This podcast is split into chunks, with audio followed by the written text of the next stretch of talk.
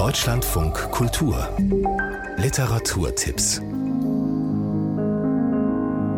Vor 100 Jahren wurde Jorge Semprún geboren. Der spanische Schriftsteller und spätere Kulturminister seines Landes hat in seinem Werk immer wieder über seine Zeit im Konzentrationslager Buchenwald geschrieben. Auch um die Erinnerung an die nationalsozialistischen Verbrechen wachzuhalten. In Weimar ist jetzt eine Ausstellung über sein Leben zu sehen. Der 2011 verstorbene Jorge Semprún was sind Sie? Ich sage nicht Spanier, ich sage nicht Franzose, ich sage nicht Schriftsteller, ich sage nicht Politiker. Vielleicht, wenn ich etwas müde und traurig bin, sage ich, ich bin vor allem ein ehemaliger Deportierter von Buchenwald. Nicht nur, weil es eine Jugenderfahrung war, auch weil äh, dieses Überleben, dieser Kampf mit dem radikal Bösen war wirklich meine Bildungsgeschichte.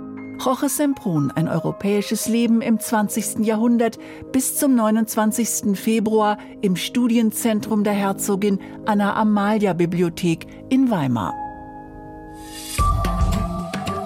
Du hast schreckliche Dinge getan.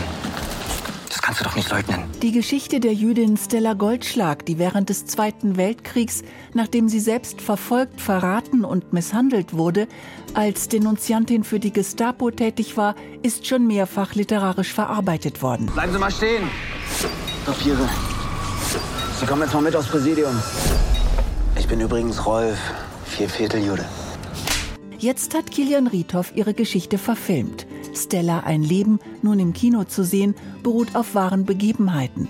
Paula Bär spielt die junge Frau, die, um selbst zu überleben, andere verrät und damit sich selbst. Ausweis hätte ich gerne mal gesehen. Mach! Stella, bitte, wir sind doch Freunde. Du hast sie aufgewiesen! So sind die Zeiten. Geh mit oder geh unter. Hau ab, schnell, hier ist überall Gestapo. Stella, ein Leben, jetzt im Kino. Schauplatz Lübeck. Für Thomas Mann waren es die Buddenbrooks, für Inger Maria Malke ist es die Familie Lindhorst. Kinderreich, konservativ, kaisertreu, jedenfalls auf den ersten Blick. Die Autorin, die 2018 den Deutschen Buchpreis erhielt, wuchs selbst in Lübeck auf und hat mit Unser Eins einen Gesellschaftsroman über den Niedergang einer Familie geschrieben. Heute liest sie daraus in Kiel. Hier ist halt ein unglaublich trauriger Brief drin.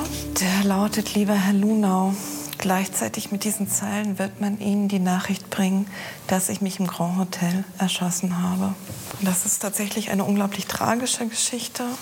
Kurt war 23 Jahre alt, war dabei, sich eine eigene Firma aufzubauen und hat dann in Dresden die Diagnose Syphilis bekommen. Unser Eins, die Lesung mit Inga Maria Malke, heute um 19 Uhr im Literaturhaus Schleswig-Holstein in Kiel, am 6. Februar in Osnabrück.